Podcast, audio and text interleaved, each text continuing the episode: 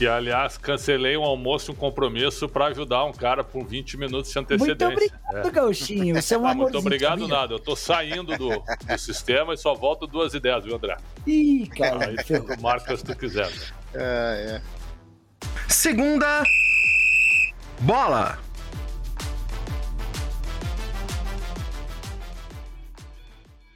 Olá, estamos começando mais um Segunda Bola, o podcast de esportes do Yahoo Brasil, especializado em futebol.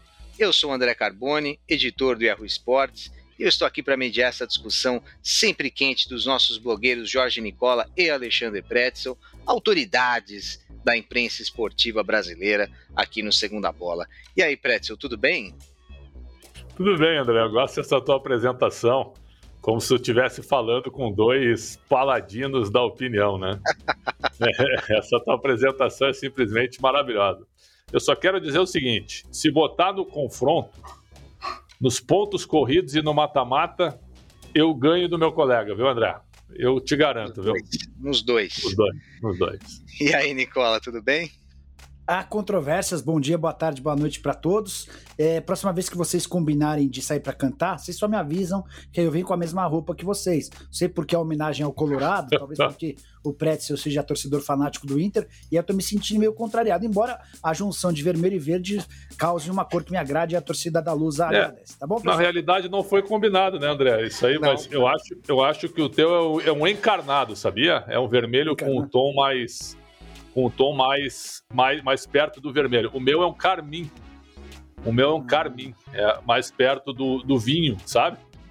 É, Imaginando o Pretzel chegando na loja, Carbone, eu gostaria de uma polo carmim, é coisa de... Ah, cara, é que tu é um daltônico, tu não relaciona acho, as cores. Acho que, é uma pena acho isso, que o Nicola não, não vê tanto, tanto, tantos níveis é, de cores é, assim.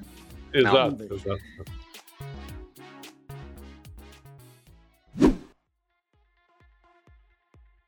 Bom, hoje o assunto é mudança de regulamento, é pontos corridos e mata-mata, aquela coisa bonita que a gente gosta. A gente já, já deve ter feito um podcast sobre pontos corridos e mata-mata, mas essa, essa não é a discussão aqui hoje. A discussão hoje é que o Bayern de Munique foi decacampeão é, alemão, ele ganhou 10 vezes seguidas, o, o PSG ganhou 8 dos últimos 10 campeonatos, Há pouco tempo atrás a Juventus tinha ganhado 9, esse é um bom é, é, é um bom parâmetro para a gente ter daqui para frente, se, se tem alguma coisa a ver. E já se fala na Alemanha, essa discussão não é de outros países, é apenas da Alemanha, que para dar mais competitividade ao campeonato, já que o Bayern não para de ganhar, é, os últimos quatro, é, os primeiros quatro colocados na rodada final do campeonato alemão poderiam disputar um playoff final, um semifinal e final. É uma coisa que eles voltariam para o mata-mata, que não era exatamente assim um mata-mata brasileiro, mas seria como uma volta ao passado para a gente. A gente já teve experiência de muitos torneios assim. É... Pretzel, essa é uma maneira do Bayern ganhar menos? Pois é, nenhuma garantia, né? Porque no mata-mata também o, o, favoritismo diminui no mata-mata. É claro que é o Bayern caiu para o Real agora na Champions League. Claro que num confronto de ida e volta, é óbvio que as surpresas podem aparecer. Mas ainda assim o Bayern será muito mais forte que os seus, que os seus concorrentes alemães. O que eu acho é o seguinte, ó, quando você vê um domínio tão apavorante desse jeito, né, um domínio tão superior desse jeito, é, você tem que ajudar os concorrentes também. Só para lembrar, o Hamburgo nunca tinha caído, né, senhores? Caiu para a segunda divisão e não conseguiu voltar ainda. O Schalke 04 nunca tinha caído. Caiu para a segunda divisão, o time de maior torcida, é, é o time de maior torcida na Alemanha, maior que o Bayern. Né? Caiu para a segunda divisão e não conseguiu voltar agora. Eu não sei se, não sei se está para voltar, mas pelo que eu vi ainda não. Então, cara, quando tu começa a ver duas forças tradicionalíssimas caírem para a segunda divisão e o teu campeonato virar virar simplesmente um latifúndio, onde não existe competitividade, né? É o campeonato que começa para ver quem é o segundo, terceiro e quarto, eu acho que não é muito legal. É, quando isso fica vulgar, quando isso fica é, um negócio protocolar, não tem competição, é muito chato.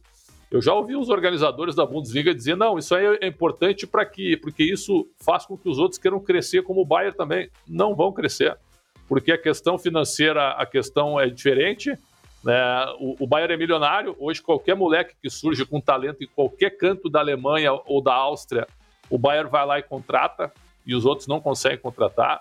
Então acho que ficou uma, ficou uma situação complicada. Agora, esse mata-mata aí, né? Jogar 34 rodadas, aí o Bayern abre 12 pontos para o segundo colocado.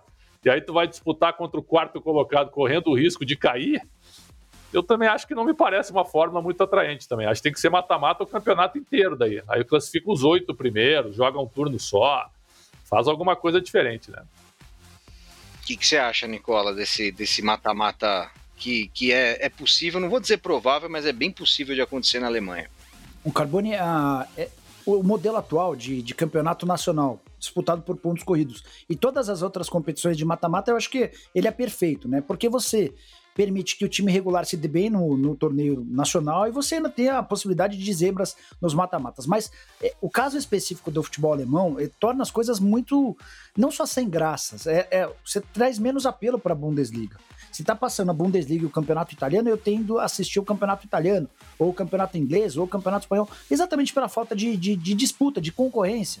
Por mais que o Bayern não, tenha, não esteja largando bem nas últimas edições, o final do campeonato é sempre o mesmo, com o título do, do time alemão, do time de Munique, são 10 em, em sequência, né? É, como, como lidar com isso? A, a força do Bayern de Munique ela se traduz por algumas por alguns alicerces. Tem a questão geopolítica, tem a questão financeira, tem a questão tradicional de tamanho de torcida e, e o Bayern ele costuma fazer a limpa no futebol alemão.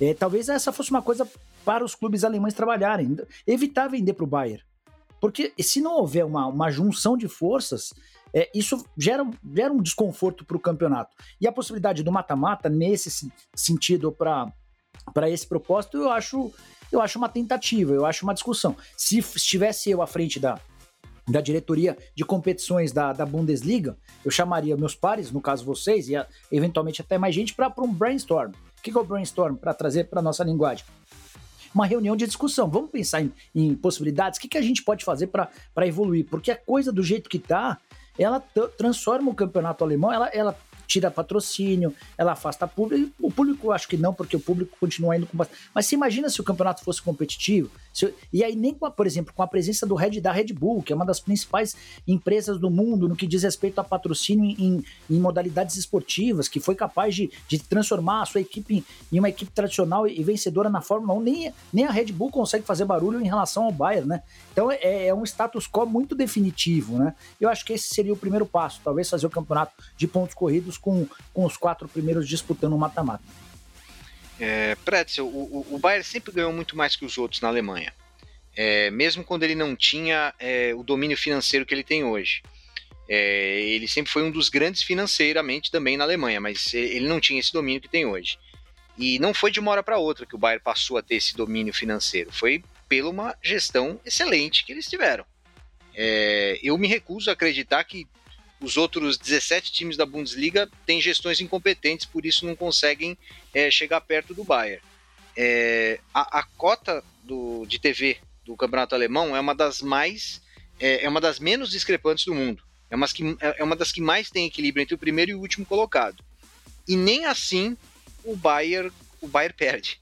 É, você acha que fazendo um mata-mata, que até o Bayern já se mostrou simpático à ideia, não seria punir a, a, a gestão excelente do Bayern, é. É, porque na verdade não teve dinheiro, não teve uma injeção de dinheiro absurda e o time era pequeno e ficou grande de uma vez. Não, ele foi aos poucos crescendo, crescendo, crescendo e cresceu demais. Tu tem toda a razão, mas aí, aí é o seguinte, ó, é, é, o que o Nicola falou.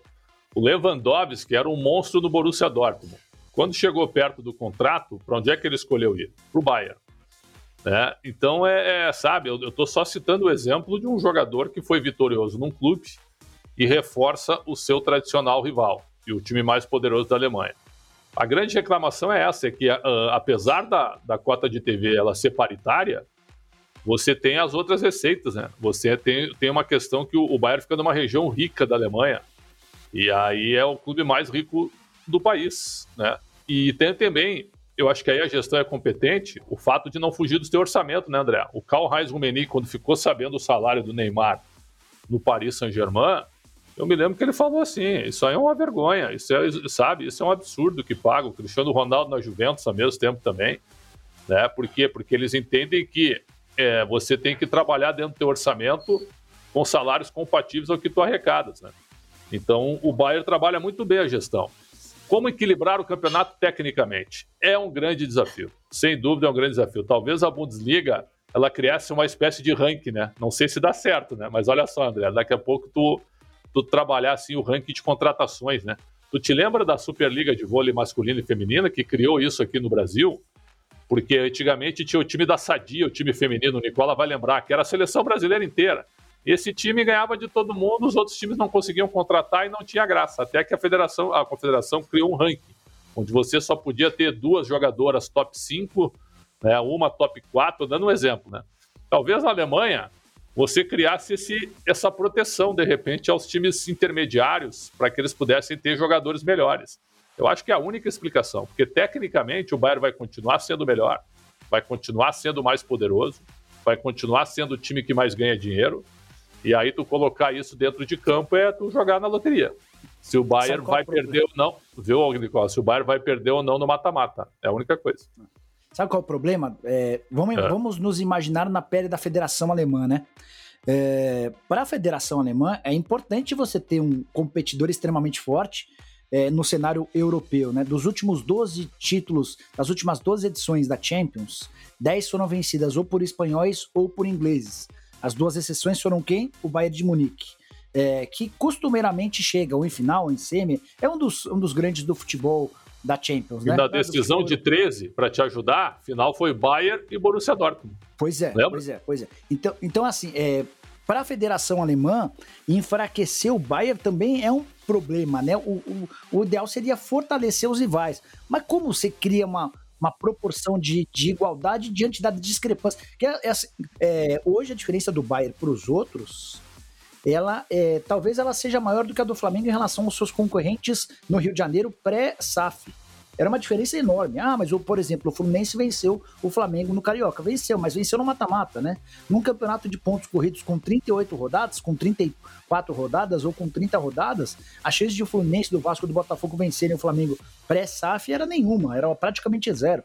Então, cara, é, é um momento bem complicado. É, é, não, não é algo simples. Tem por trás dessa história toda a necessidade da Federação Alemã em ter um clube, pelo menos, muito forte para representá-la no cenário, no cenário europeu.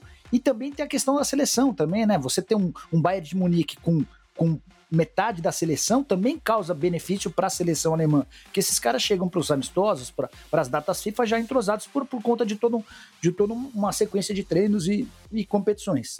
Por exemplo, o Borussia Dortmund tem o Haaland, né, André?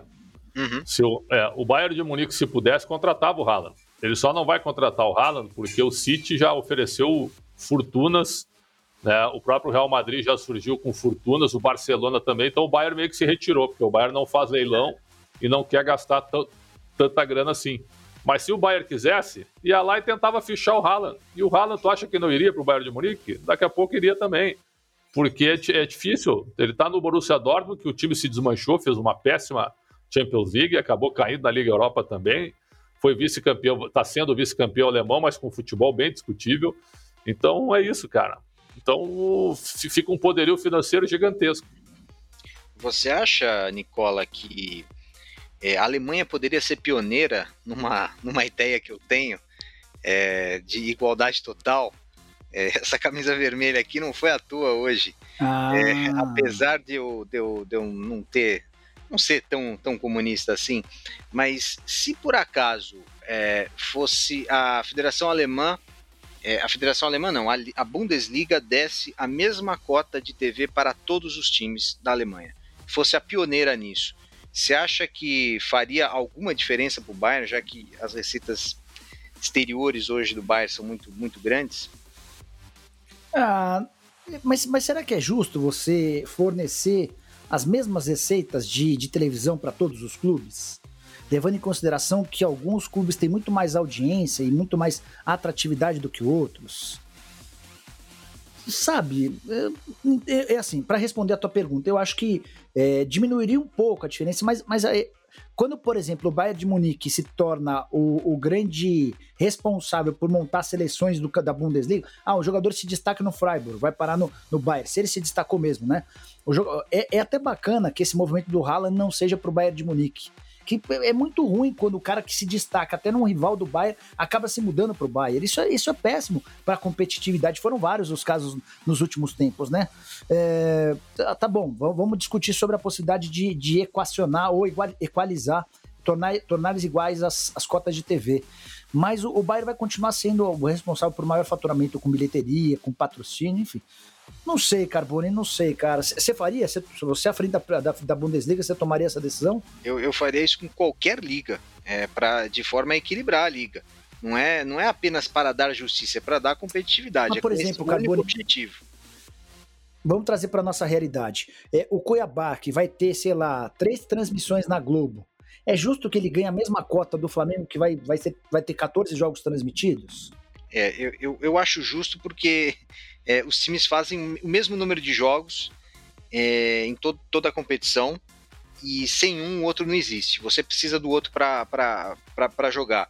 É, pode parecer absurdo hoje, mas é, até pouco tempo, a, até pouco tempo não, acho que foi até a, a, Premier League começar na Inglaterra, por exemplo, até a bilheteria dos times era dividida, né? É, você ia jogar na casa do rival, era 50-50 é, que você ganhava de bilheteria. Então era bom que, que o estádio tivesse lotado ali, enfim. É, mas, mas sim, eu equilibraria com certeza atra, através das cotas de TV, que é o que a liga tem controle. É, agora, público, eu acho um pouco complicado porque os estádios não são iguais, as estruturas não são iguais. E então eu, eu acho que é, agora a, a, transmissão de TV, a TV escolhe. A TV escolhe se ela vai transmitir um jogo ou outro. E eu acho que os jogos. É, é, é, a, todo mundo tem que disputar 38 jogos. É por isso que eu, que eu, que eu fico com, com essa ideia de. Uh, de que assim, legal, se você, André. Se você quer um produto bom, se você quer um produto bom, você não pode dar mil reais pro Cuiabá e cem mil pro Flamengo.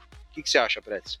Eu concordo plenamente contigo e fico surpreso que o senhor Jorge Nicola concorde com essa disparidade porque a portuguesa também deveria ganhar uma cota muito alta, assim como os outros times grandes do Campeonato Paulista, porque ela também estará num grupo de um grande, porque ela vai enfrentar os três grandes também. Então me surpreende, me surpreende esse abismo que o seu Jorge Nicola concorda que o Bayern de Munique tem que ganhar muito mais do que os seus concorrentes, que Flamengo e Corinthians têm que ganhar muito mais do que os seus adversários. Isso aí realmente me surpreende. Eu concordo contigo, André. Eu acho que tem que ser igualitária a cota de TV. São 20 times na Série A, independentemente do tamanho e da importância, divide entre 20. E aí tu segue nas outras receitas. Aí, aí por exemplo, o Flamengo tem um plano de sócio-torcedor mais atraente. O Flamengo consegue vender mais camisas, tem um plano de marketing superior, tem um material esportivo que, é, que dá milhões de lucro em relação ao, ao Cuiabá. Então é isso que eu acho, meu. Uma pena, viu, pensar que Jorge Nicola era tão elitista assim, viu, contra a sua própria portuguesa, viu, cara? Não tá de vermelho hoje, né? É, aí é que tá. Aí é que tá. Ele se enganou. Ele que deveria estar de vermelho. Né? Bom, é, vocês acham um, um, outra, um, um outro assunto que a gente pode levar? O Carboni, você vai mudar de você vai sair da Alemanha? Não, só rapidinho, ia, só para. Ia sair da Alemanha. É, é, só para finalizar, só para encerrar esse papo. É, na Alemanha, é, essa discussão a respeito do que fazer para tornar o campeonato mais equilibrado acontece com muito mais frequência do que a gente imagina, né? É, e, e, existe lá uma regra que é das 50 mais 1. Isso significa que qualquer clube é, está impedido de vender, por exemplo, 90% das ações, como aconteceu com o Botafogo e com o Cruzeiro. Você pode vender no máximo 49% das ações. A associação ela tem que manter 51%. É, e essa, essa regra que existe para os clubes de futebol profissional, ela impede é, a entrada de, de bilionários, investidores, seja russos, árabes ou qualquer outro. Eles até conseguem entrar, mas eles vão entrar sem o apetite e, a, e a, o, o, potencial que se imagina. Né? Uma coisa é você assumir 49% das ações e estar vinculado às decisões definitivas da associação. Outra coisa é você ter a maioria das, das ações e poder decidir o rumo que o clube vai tomar. Coisa de quatro anos atrás, começou uma discussão entre os próprios clubes, é, junto à Bundesliga, para a abolição dessa regra dos 50 mais 1. É, porque eles imaginam que seria possível que clubes do futebol alemão fossem comprados de maneira significativa. O RB é, Leipzig é um clube comprado, mas com essa regra dos 51 e 49. É, então, é, essa também, esse também é um tema, esse também é um debate interno, né? É essa regrinha que impede que a, existe o investimento. Mas na Alemanha existe muita resistência. Até o caso do Leipzig, é, por mais que o Leipzig tenha se transformado a partir da chegada da Red Bull, cara, foi uma contestação muito grande de torcedores do próprio Leipzig que não queriam se associar ao negócio. O buraco é bem mais embaixo. Aqui no Brasil, todo mundo adora. Pô, eu vou, não quero nem saber quem é o dono do. Vou, vai por dinheiro, então beleza. Na Alemanha eu percebo muito mais preocupação e zelo nesse processo. Isso daí, é, o tiro acabou saindo pela culatra, né? Porque quando você evita que bilionários comprem um time, é, comprem os times, você teoricamente dá, dá competitividade para esse campeonato, né? Mas aí o que acabou saindo foi a perpetuação é. do Bayern, né? Sem a possibilidade de um Freiburg ser comprado e. Tu, e quis, subir, né? tu quis proteger o teu mercado interno, mas tu só aumentou a distância, por incrível é. que pareça. E, e, pegando gancho nisso, Pretzel, você acha que outros campeonatos, vamos sair da Alemanha, é, usando o, o, exemplo que vem bem a calhar aí, específico da França. Um time foi comprado e tem outros times comprados, né? Mas imagino que o, o PSG sendo comprado com muito dinheiro, muito dinheiro, muito investimento, eles fazem uma, um super time ali e o time basicamente não perde mais. Perdeu um outro campeonato, perdeu dois nesses, nesses últimos dez anos. É, você acha que também uma mudança de regulamento seria bem-vinda nesse campeonato? Ou é mais fácil esperar que, se por acaso o Sheik sai do PSG, ele, ele já, vai, já vai cair naturalmente? Olha, nos últimos 10 anos, né, eu até fiz o jogo no sábado, nesse momento que nós estamos gravando, eu fiz no sábado passado agora, PSG e Lance, foi um a um jogo. Por sinal, o PSG não jogou nada, foi vaiado, mesmo campeão. É, o Lance com um jogador a menos jogou mais do que o PSG. E aí é o seguinte, a superioridade técnica é gigantesca. Aí ela não é só financeira, técnica também é. Porque assim, ó, Bayern e Borussia Dortmund dá jogo? Dá jogo, dá jogo. Bayern e Bayern Leverkusen dá jogo? Dá. É, Bayern e, e RB Leipzig, Red Bull Leipzig, como disse o Nicola, dá jogo? Também dá. Então você tem aí pelo menos seis jogos no campeonato que você desperta assim uma tentativa de equilíbrio técnico, né? Na França, qual que dá jogo? Paris Saint-Germain e Olympique é o que tem dado nessa temporada. Nos outros, mesmo que o Paris tenha perdido um jogo aqui, outro lá, ainda assim perdia quando podia, quando já estava bem à frente. Já né? que os times franceses melhoraram. É, melhoraram, melhoraram. Mas assim, ó, é, a, a, diferença técnica ficou muito grande. Até o Sampaoli disse, né, quando, quando ele chega ao Olympique, o Olympique contrata o Gerson, contrata o Luan Pérez, contrata outros jogadores, o Paier, não, o Paier já estava lá, mas contrata o Guendouzi, contrata outros jogadores é, quando o, o, o, Paris anuncia Sérgio Ramos, Messi e o Hakimi, né, o, o, o São Paulo disse assim não Donnarumma. dá. Donnarumma também, assim não dá.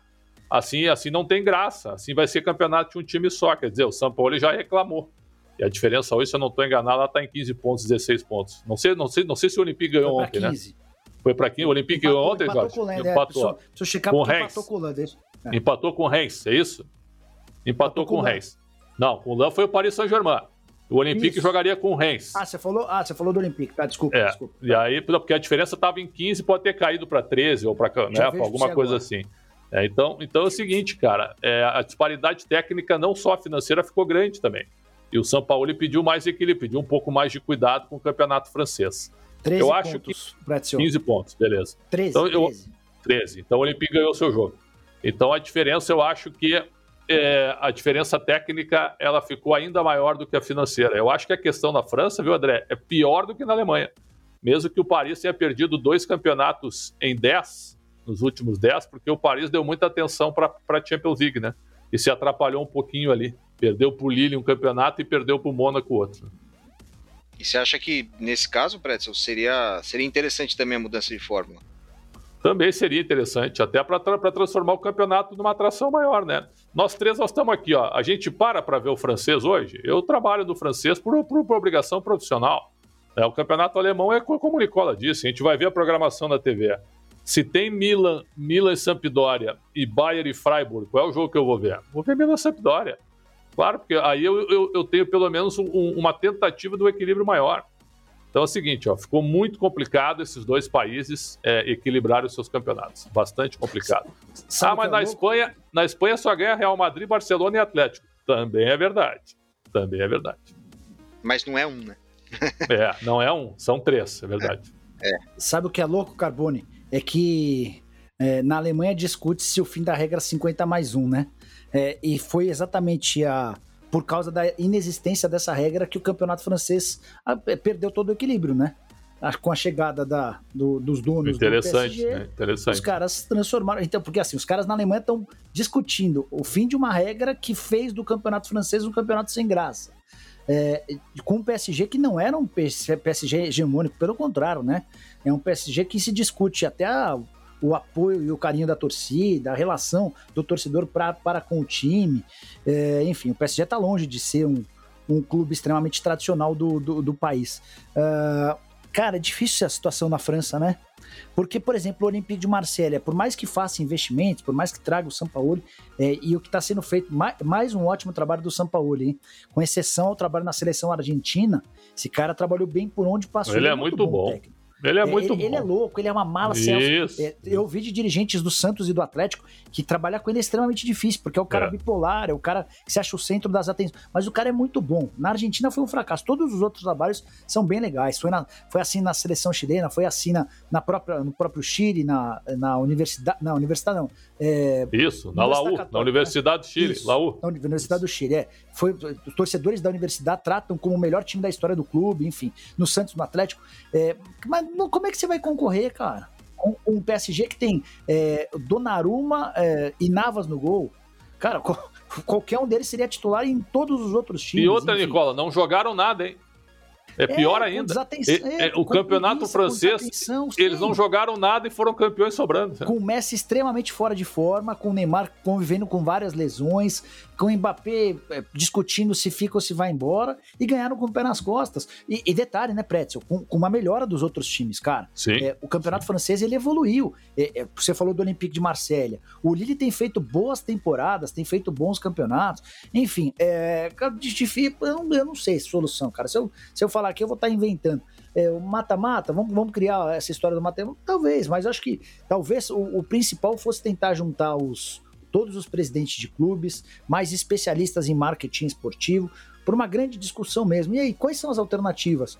Quais são as possibilidades? Porque é, eu vou concordar com o Pretzel, talvez o caso na França seja até mais complexo, porque o fair play financeiro existe, mas é, ele parece a coisa do jeitinho brasileiro, né, cara? Pô, como é que o fair play financeiro existe e o PSG monta esse esquadrão espetacular? Enfim, é difícil. É, eu, queria, eu queria trazer, André, não sei se tu vai fazer isso, um pouquinho para o nosso território. Tu iria fazer isso ou não? É, antes de trazer para o nosso, certo. eu ia falar da Itália. É, eu ia falar que é, nós poderíamos ter tido essa discussão em 2019 em 2020. Incluindo e, a Juventus. E nós, e nós incluiríamos a Juventus. Óbvio. E, óbvio. e hoje a, a, Juventus, ela, ela não vai ganhar um título de novo. E já são dois anos que ela não vai ganhar. Que bom, né? Então, que mas bom. Maluco, mas é. maluco é a explicação do, do porquê. Dizem que é por causa do Cristiano Ronaldo. É, é o que dizem, é verdade. É verdade. Pode ser, é. pode ser, mas assim, a Juventus teve uns problemas extra-campo aí, que não foi punida financeiramente ainda é, por causa disso, mas teve uns problemas extra-campo, mas os outros cresceram também. E, e, e, assim, você percebe que Roma e Nápoles tentavam é, lidar com a Juventus nesses nove anos, né? Que a Juventus ganhou. No comecinho lá o Milan também. É, só que agora entrou pesado a grana. Milan e Inter estão aí pesados de novo e o título vai ficar com eles, não vai ficar mais com a Juventus. É, vocês acham que é, tudo bem, Juventus, Milan e Inter já eram grandes antes desse NA campeonato da Juventus. É, vocês acham que se a gente deixar para a natureza, deixar, deixar o mercado trabalhar e tal, é, a Alemanha e a França podem ter competitividade como a Itália voltou a ter, depois de um período que provavelmente vocês falariam a mesma coisa. Ah, tem que mudar para um mata-mata final aí. O que, que você acha, Pretz? Ah, eu acho difícil, até por, por, por, níveis de grandeza, né? Quem é que é grande, quem é que é gigante como o Bayern na Alemanha? Não tem.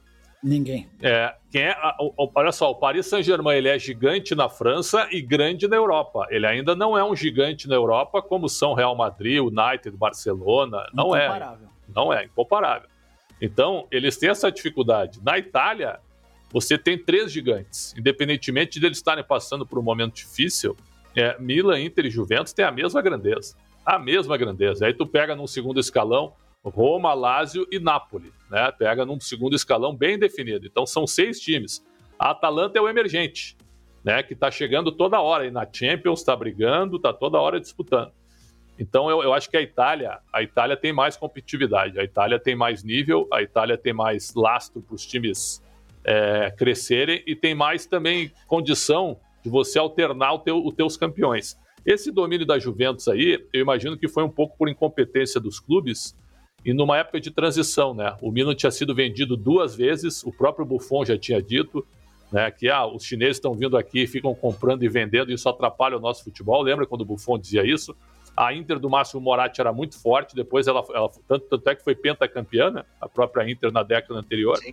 É, e aí o Márcio Moratti sai, vende a Inter, é, a Inter também entra nesse ciclo de compra e venda e volta a se fortalecer agora uh, nesses últimos dois anos. Então, cara, eu acho que é diferente. A Itália é diferente da Alemanha e da França, a Itália tem muito mais competição. O Carboni, deixa eu só colocar a história do Cristiano Ronaldo só para só que as pessoas possam é, o, o Olympique não contrataria o Cristiano Ronaldo, né? A Juventus então, contrata, é isso, né? O que, o que, é. que rolou? Por que, que o, o, Cristiano Ronaldo é visto por alguns como responsável pelo declínio da Juventus? O Carbone já lembrou que não é o único motivo, existem outros problemas, né? Mas a Juventus, quando contratou o Cristiano Ronaldo, gastando 100 milhões de euros apenas no pagamento da multa rescisória, ela contratou alguém é, que não fazia parte da, da capacidade financeira dela não só por, essa, por esse investimento na aquisição dos direitos econômicos, mas também em relação aos salários. E aí é, houve uma discrepância muito grande entre os salários do Cristiano e o restante do elenco, e a Juventus se viu, de acordo com especialistas do futebol italiano, na necessidade de ampliar e melhorar o salário dos atletas, e isso acabou gerando uma, uma condição é, impossível de ser de, a Juventus, na teoria, ela copiou o que fazem os clubes brasileiros. Ah, eu vou fingir que eu pago e eu, depois vou jogar essa, essa, essa bola de neve para frente. É, é, maluco pensar isso, né? É maluco pensar que o Cristiano Ronaldo foi responsável por acabar com, uma, com a hegemonia de um clube. Até porque enquanto ele jogou pela Juventus, ele foi bem decisivo. Não, talvez nem tanto quanto eu imaginava, mas, mas foi absolutamente decisivo. Cumpriu seu papel de matador e tudo mais, né? É, a Itália tem uma diferença em relação aos outros dois países citados. Na né? Itália é, é um país com clubes tradicionais e grandes, quanto, tanto quanto a Juventus, né? Que, que foi responsável por é, perceber a mudar. É assim, é, durante um período da década passada, a construção de estádios, de arenas, serviu como um, um, polo gerador de receitas extremamente importante, né? E a Juventus deu um salto quando construiu seu próprio estádio, que foi responsável por um, um, uma entrada de dinheiro novo e super importante. Enquanto o Inter e Milan sofreram com, com Giuseppe Meazza, aquela história de, de estádio municipal, enfim. É, mas que bom que a gente vê o resgate do futebol italiano. Que bom que essa, essa hegemonia da Juventus acabou. Isso é muito ruim, cara. É, é, que a gente dá muita sorte de não ter isso no Brasil. Porque a, a gente já teve, por exemplo, o São Paulo tri, tricampeão brasileiro. Mas era um tricampeonato que, em que o São Paulo, no primeiro ano, ele é hegemônico, no segundo ele sofre, no terceiro ele ganha na bacia das almas. E isso já incomodava. Imagina se a gente tem um clube ganhando 8, 9, 10 títulos seguidos. Isso pro futebol é péssimo, é, é destrutivo. E pegando gancho agora, falando de Brasil.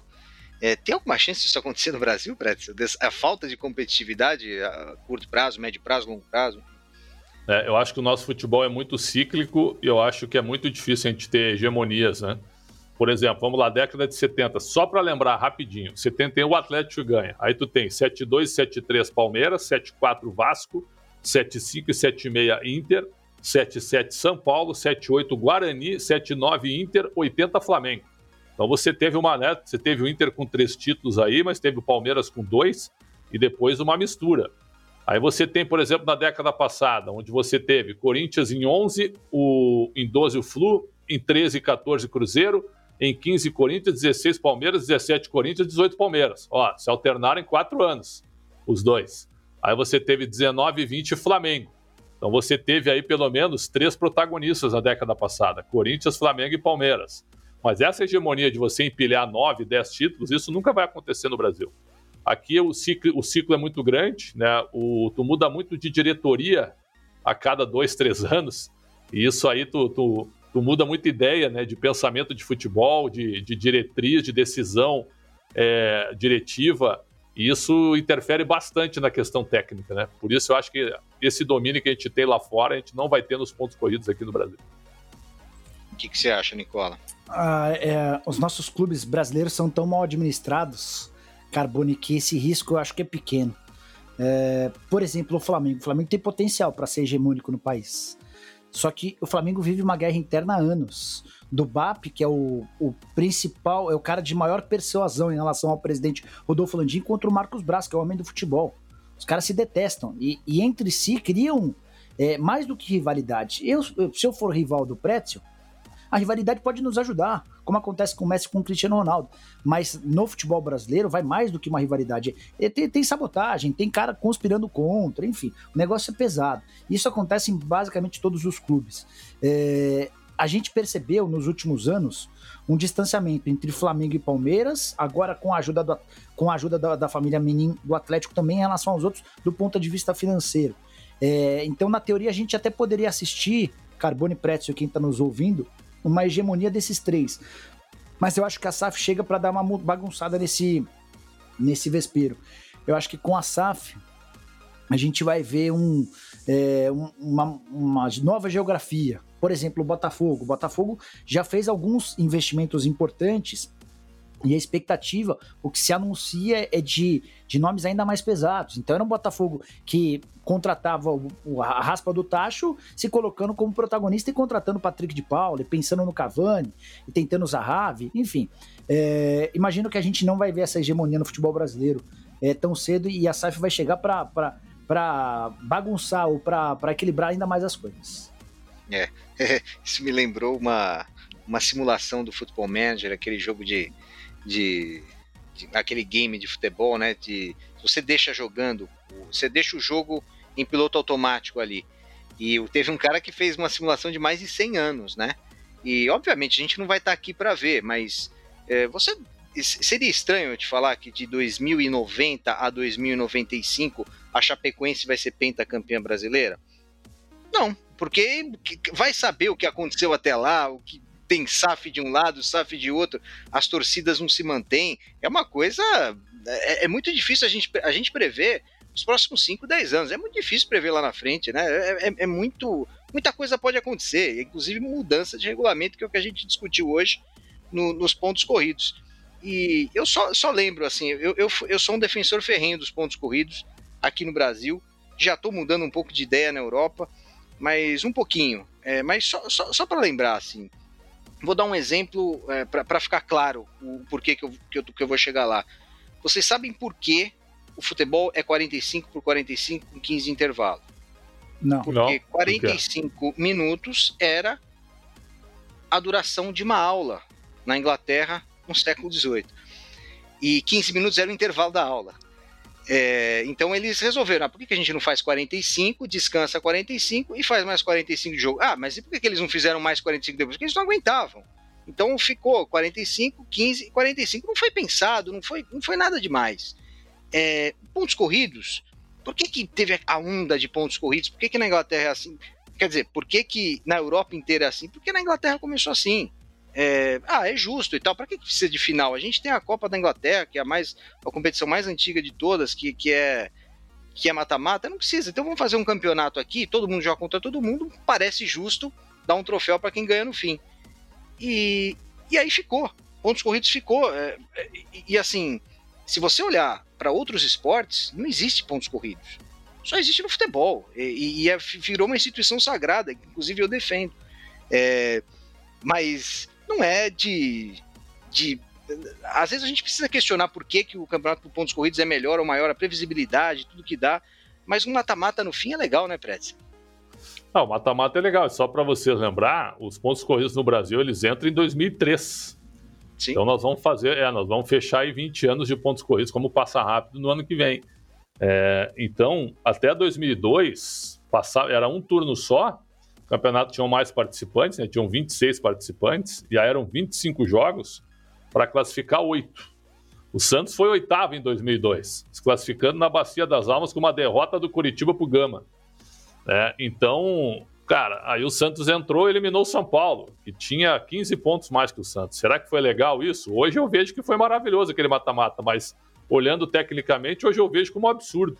Aqueles jogos foram espetaculares, mas, pô, o São Paulo fez 15 pontos a mais, cara, e teve que cair fora, porque a regra era essa: perdeu os dois jogos para o Santos nas quartas de final. Então, cara, eu acho o seguinte: ó, tu já tem a Copa do Brasil, tu já tem a Sul-Americana e tu já tem a Libertadores. Todas com torneios, todas com mata-mata. Então, tu pode ter um campeonato, o teu principal campeonato de pontos corridos. Hoje eu defendo oito divisões, da, da Série A à Série H, todas com 20 times, caindo quatro e subindo quatro. 160 times trabalhando nos campeonatos nacionais. Eu defendo isso. Eu defendo isso e acho que dá para fazer. Eu já fiz um modelo de calendário, dá para fazer e você fortalece os estaduais sem os grandes na primeira fase, tu põe os grandes lá numa reta final, certo? Tu transforma os teus estaduais classificatórios para séries nacionais e aí tu vai, tu vai jogando as séries e tu vai tentando subir. Então acho que dá para fazer. Então eu acho que os torneios já estão aí. Por exemplo, na Alemanha tem a Champions League e tem a Copa da Alemanha, correto? Na Inglaterra tem o campeonato, tem a Premier League, tem a Champions League, a Copa da Liga e a Copa da Inglaterra. Tudo mata-mata, esses outros três. Então acho que tu pode manter os pontos corridos. Agora, esse nosso debate ele fica interminável porque é difícil você é, igualar tecnicamente os teus componentes, principalmente na Alemanha e na França.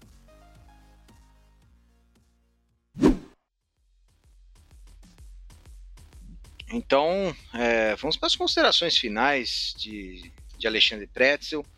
É, não, primeira considerações finais de Jorge Nicola, que o Pretzel tem que fechar, né? O, o Astro tem que fechar. Bom, Nicola, é, é pontos corridos para sempre aqui, é pontos corridos para sempre lá, é mata-mata. É a sua vamos consideração de, final. Eu acho, eu acho que esse podcast serve para mostrar que nada é definitivo, né? É, é importante a gente ter um norte, é importante acabar com aquela história de outros tempos do futebol brasileiro, em que o calendário era montado às pressas de última hora. Hoje a gente já sabe como é que são os modelos, como é que a coisa vai acontecer. Mas diante da, dos acontecimentos, não por um, por dois, mas por coisa de 5, 10 anos, você pode eventualmente sentar à mesa para discutir é, alterações, modificações. Eu é importante e o exemplo que a gente deu do futebol europeu é tá aí para comprovar. É, a, a, tese do Pretzel em relação aos campeonatos brasileiros me agrada é, oito divisões com 20 clubes cada, 160 times. É, isso permitiria você dar atividade para times por quase todo o país e os campeonatos estaduais poderiam ser classificatórios para as divisões nacionais. Enfim, eu acho que a partir daí o, o, Brasil tomaria um outro rumo. O estadual talvez nem fosse tão importante, mas para isso a gente precisa ter a CBF que embolsa um bilhão de reais de receita por temporada assumindo a responsabilidade não só querendo cuidar da Série A. E, e eu não acredito nessa possibilidade, embora para mim fosse o melhor dos mundos. E, Nicola, só, só para fechar a sua consideração final, a provocação que eu queria fazer é o seguinte: no Brasil, se fizéssemos aquela, aquela imaginação do que já passou, é, se sempre tivéssemos tido pontos corridos é, de 71 ou, ou de 59 para cá, enfim, como, como a CBF quiser, é, Teríamos menos campeões ou mais campeões? Menos Opa. concentração? Teríamos, mais não, concentração. menos campeões. Teríamos menos campeões. O Galo, o Galo seria mais duas vezes campeão. Duas. É. O Coritiba é, é, e o Bangu iriam tão bem naquele. Não, naquele... não iria. Não. A portuguesa não teria a oportunidade de ser vice-campeã, não, não. O São Paulo não, seria campeão em 2002. É. é. Pois é.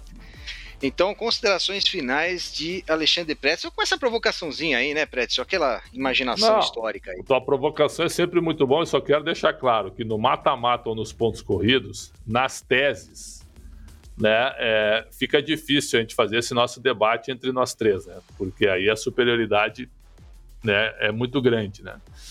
É, por exemplo, se quiser fazer um desafio de um podcast em mata-mata, Pretzel versus Nicola, a gente pode fazer, começando até no Canindé, para depois decidir em outro lugar daí. Né? Mas, Mas no, é isso que eu queria Canindé dizer. a goleada seria menor, né? É, é, não, seria um confronto mais equilibrado, né? Então, eu, eu quero dizer que é uma alegria participar do podcast. Para mim, o tema foi muito legal. E eu quero fazer um desafio, senhores, para nós criarmos também o próximo próxima pauta, viu? Quem é o presidente da CBF? Porque ninguém sabe quem é. Ele está lá, mas ele não dá entrevista, ele não fala com ninguém, não houve apresentação, não houve coletiva. Então eu gostaria de deixar esse meu último destaque, porque a CBF fatura bilhões e os nossos times, muito, muitos deles, estão sem calendário durante uma boa parte do ano. É isso, meu caro André. Obrigado, Alexandre Pretzel. Obrigado, Jorge Nicola. E obrigado a você que ouviu ou assistiu a segunda bola. Até mais, até semana que vem. Valeu!